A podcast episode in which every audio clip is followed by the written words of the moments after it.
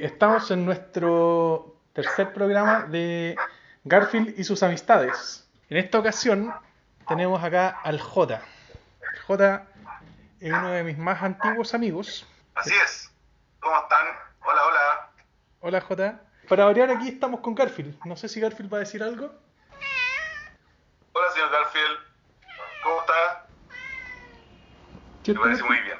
Bueno, la, la dinámica de este programa, yo invito la dinámica de este programa es que yo invito a un amigo y le pregunto qué es lo que a esa persona le apasiona, de qué podría hablar durante 10 minutos y de ahí vamos teniendo una conversación. Entonces, J, mi primera pregunta para ti es, ¿qué te apasiona? ¿Qué- ¿De qué te gustaría hablar hoy día? Bueno, es que ya hablaste de, de juegos con tu otro amigo, Juan.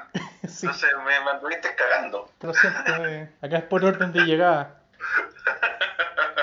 Espero que todo esto salga en, en el, en el programa. Bueno, hablemos de la filosofía del software libre entonces. Ya, A ver qué, qué podemos contarle a tus audio escuchas. Primera pregunta entonces, con respecto a esto. ¿Qué es lo que es para ti software libre? Bueno, para mí software libre eh, lo- me guío principalmente por la definición de Stallman, el funado Stallman, eh, interesante aquello, eh, que fue el promotor de la filosofía y de- de- del software libre. Cuando se le ocurrió esto, eh, presentó leyes que todo programa debería cumplir. Sé que la primera es ocupar, que es la cero, eso es importante también, eh, van de la cero a la tres, las cuatro leyes. Como los tres. Y, y, y también como los arreglos, que la cero, que de hecho todos los, los programas la cumplen, incluso los que no son software libre, que es la libertad de ejecutar el programa, y aquí hay una segunda patita que no lo cumplen todos, que es para cualquier propósito. O sea, si yo quisiera podría tratar de ocupar un programa para tostar pan.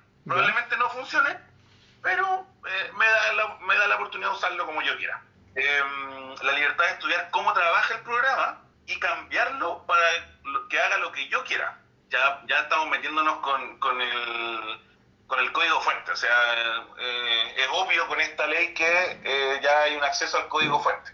Sin eso ya no, no podemos cumplir con la segunda ley, la número uno. Después viene la libertad de redistribuir mis copias eh, para poder ayudar al prójimo, para vivir en comunidad. Y ya vemos que primero pasamos de eh, yo, como yo puedo usar el programa, eh, como a mí me sirve mejor el programa, y tercero, cómo yo puedo redistribuir a mi comunidad con este programa. Y finalmente, la libertad de distribuir copias de mis versiones modificadas a tercero. Y por supuesto, eh, mis copias modificadas sí puedo sacar algún beneficio económico de ello o de mis servicios. De, de, oye, ¿sabéis qué? Me gustaría que tú hagas esta modificación y yo podría ofrecer mis servicios de modificar un programa que ya existe. Por Entonces- supuesto, con, con un programa como Windows yo no podría hacer eso, pues vender mi trabajo para mejorar Windows o vender mi trabajo para mejorar la base de datos Oracle. Ya, entonces, por ejemplo, yo desde, desde no saber leer ni escribir en este software libre, podría haber malentendido que el software libre era como gratuito. Y No. no necesariamente. No necesariamente. Ya, bueno. El software y de hecho en, en español es software libre, en inglés es free software, ¿cachai? Que una de las traducciones de free software es software gratis, pero no lo ocupan, porque de hecho en inglés se usa una frase para definir qué tipo de free es, y es free as in freedom, not as in free beer.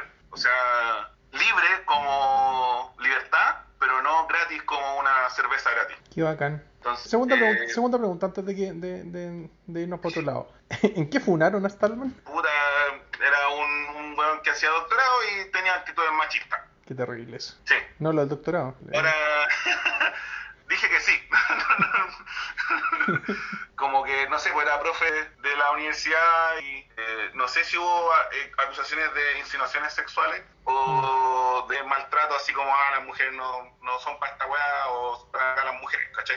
Ya, ya, ya. sí. Eh, recuerdo lo segundo, lo primero puede que también haya sido, pero no, no, no te puedo asegurar, no tendría que buscarlo, pero por Sí, o esas sea- cosas está funado el señor. Yo creo que hubo un cambio de mentalidad entre medio del 2010 y el 2020 que hace que la mayoría de las personas podrían estar funadas bajo ese concepto, lo cual está súper bien. O sea, encuentro que haber avanzado hacia ese lado de esto está pasando es un problema la de la sociedad. Y que no debería seguir pasando. Eso es Exactamente. lo otro. Eso, eso.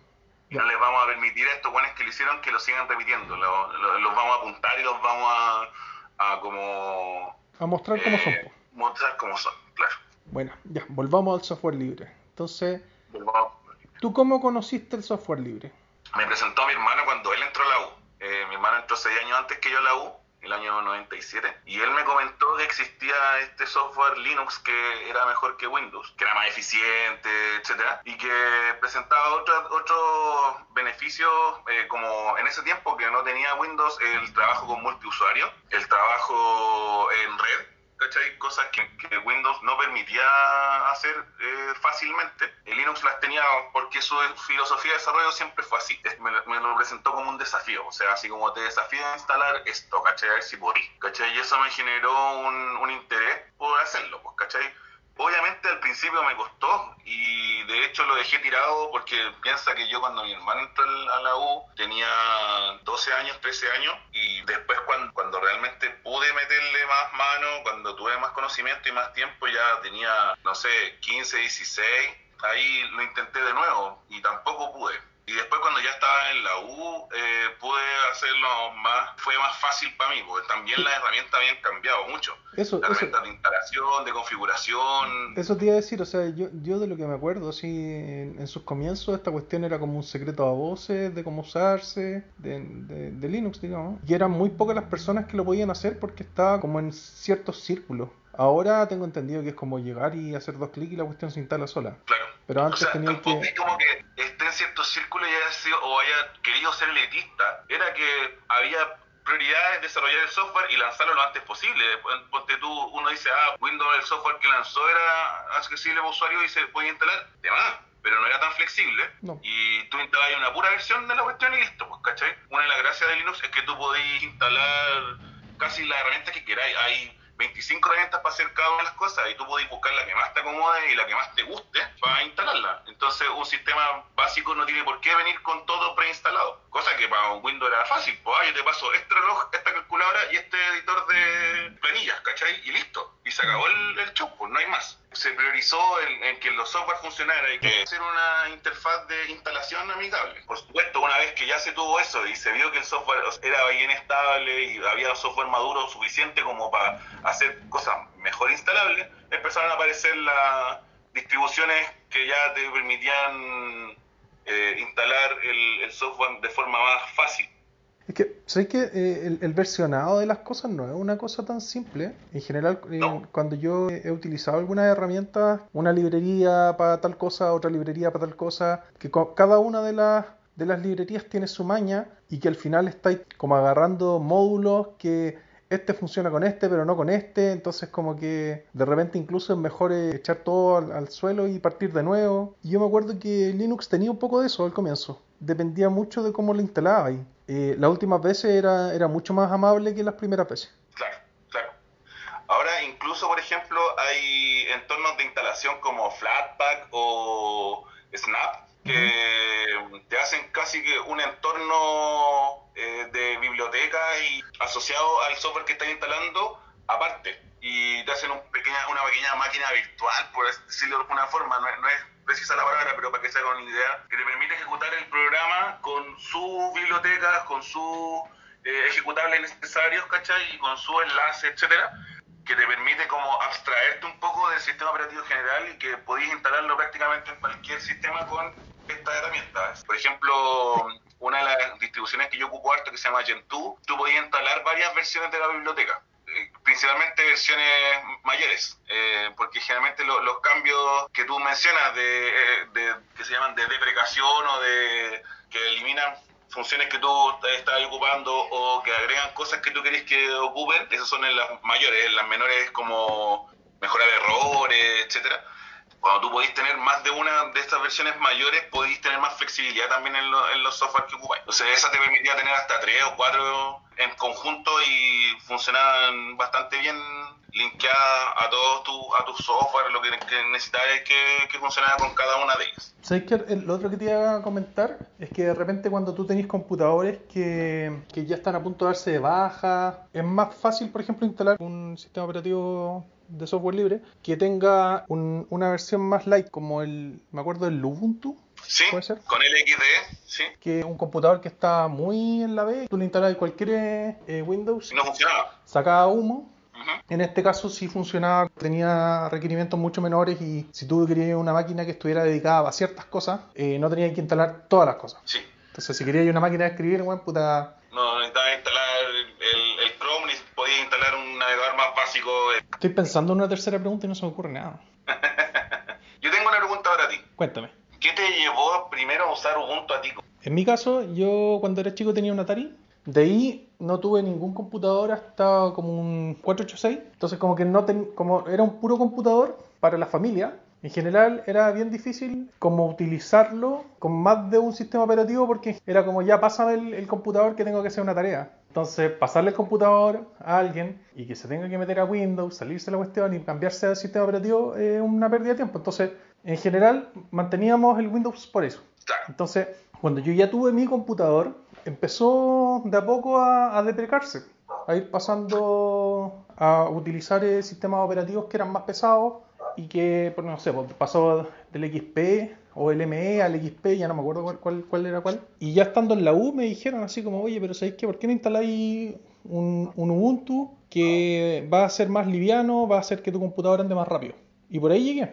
Aparte, eh, habían unas las salas de computación que tenían puros PC y habían unas estaciones SAN Sí, que estaban mucho más desocupadas, siempre. siempre. Siempre, siempre, porque mucha gente no ocupaba esos computadores raros. Había gente rara. Había gente rara en los computadores raros, viendo monos chinos raros, Sí. desnudos. Pero bueno, eh, pero habíamos muchos que, no sé, podíamos jugar esa, ese Bomberman raro que estaba en el computador raro.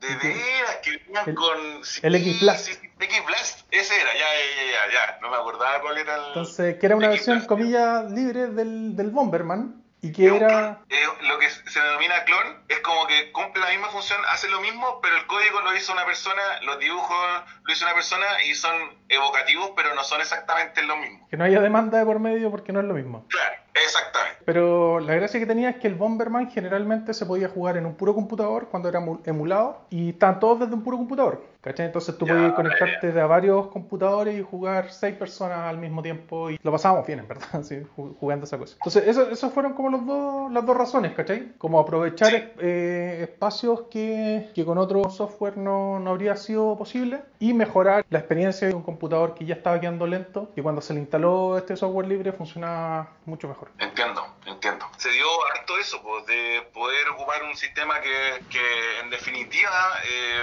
es mucho mejor optimizado en, muchos casos para tecnología antigua, porque se hizo así y quedó y está el código, pues, ¿cachai? No se ha eliminado el código de tecnologías antiguas. El código de tecnologías nuevas eh, se reemplaza en el binario, en el, en el compilado, en, el- en la versión como el punto .exe, por decirte una cuestión. Claro. Y en el código sigue estando, pues si tú querés compilar para una máquina antigua, código lo, compiláis. guarda lo de la máquina antigua y no de la máquina nueva. De acuerdo a lo que querís. Exactamente. Y, y que, que está como optimizado para tu, para tu sistema. Liviano, rápido, etcétera. Qué bacán. Ajá. Oye, yo me acuerdo así como para ir cerrando un poco por estos programas, la, la idea es que duren menos de 20 minutos y Perfecto. no y, y cuesta, uno se embala hablando. Entonces, Es que tú estás pidiendo que uno hable de lo que a uno le gusta. es que Entonces, justo- por eso, por eso, que- ¿cachai? La dificultad del programa es hacerlo corto cuando uno se embala. Pero ya, bacán. Lo que te iba a preguntar, por ejemplo, ya, yo me acuerdo que eh, el LibreOffice era como el programa estrella de software libre, así como la- la- el primer programa, no sistema operativo, sino que programa que yo vi fue el LibreOffice, que uno también lo podía instalar, por ejemplo, en, en, en Windows. Funcionaba bien hasta que tú tratabas de mezclar un poco con, con el software eh, no libre, digamos, que era como Claro. que lo tratabais de leer con algún Word o algo, ahí ya como que empezaba como, como los problemas, los saltos de carro y, y ese tipo de cosas. Entonces, eh, a medida que iban pasando los años, las versiones ya eran como mucho más compatibles. Así es. Ya pues Jota, qué bacán haberte entrevistado con respecto a este tema tan interesante. En verdad, eh, se sale un poco de mi zona de confort, así que bacán. Porque, te insisto, yo llevo cinco años sin, sin, sin meterme a, a Ubuntu. Pero siempre es interesante escuchar eh, las cosas que le apasionan a mis amigos. Así que muchas gracias. Eh, Garfield, ¿está aquí? Gracias por invitarme, Caldito. Eh, y aprovechando el último minuto que tengo, de invitar a la gente a probar, a atreverse a probar software libre. eh, es una herramienta bastante cómoda, bastante sencilla ahora de, instalar y funcionar. Eh, incluso de instalar software que uno quiere. De repente, cuando uno usa Windows, tiene que buscar en Google la cuestión, pero uno generalmente en el software libre tiene instaladores eh, previamente configurados e instalados en su PC y puede buscar la herramienta que quiere e instalar fácilmente. Y la compatibilidad que tú mencionabas delante de LibreOffice, al día de hoy yo uso LibreOffice para compartir y trabajar mis documentos de la oficina y a nadie le parece nada, funciona todo bien, es para mí 100% compatible, eh, excepto en la, las macros, pero ya se viene. ¿Las macros? Sí, las macros. Es que no he probado nunca, pero tengo entendido que la gente que ha intentado como acceder a las macros, ejecutar las macros de, un Excel, por ejemplo, ¿Mm? eh, la macro no cumple lo que tiene que hacer. Ah, ya, ya.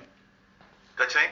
Entonces, o, o tiene funciones, por ejemplo, de Visual Basic que el, el, editor de macros de LibreOffice no reconoce, ¿cachai? Que se llaman distintos o que no existen. Eso, eso tengo entendido que, que tienen problemas. Ya, qué cuático. Es cuático de repente como que se hacen supuestos que, que se van a cumplir en cualquier cuestión y no se cumplen en cualquier cuestión. Sí, pues. Onda, por ejemplo, hoy día estaba tratando de, hacer una, una cuestión en, en MATLAB y que ahí tenía otro ejemplo. Está el MATLAB y está el Octave. La cuestión es que con, el MATLAB eh, yo trataba de hacer una cuestión y me equivoqué y puse un... Quería ocupar un int. Y ocupé un int 8 en vez de un int 16. ¿Ya? Y una wea así te puede cagar un, un, programa. Porque si quería usar, si quería usar como... La wea, si la probáis con números chicos, está, funciona a la raja. pero... Bueno, hasta 256, ni un problema. Bueno, a menos que, que sea o sea, si es sin, sin signo. Sin signo, claro. Si no, es 128. Sí. Gracias entonces, J, por haber estado acá. Y con esto finalizamos nuestro tercer capítulo de Garfield y sus amistades.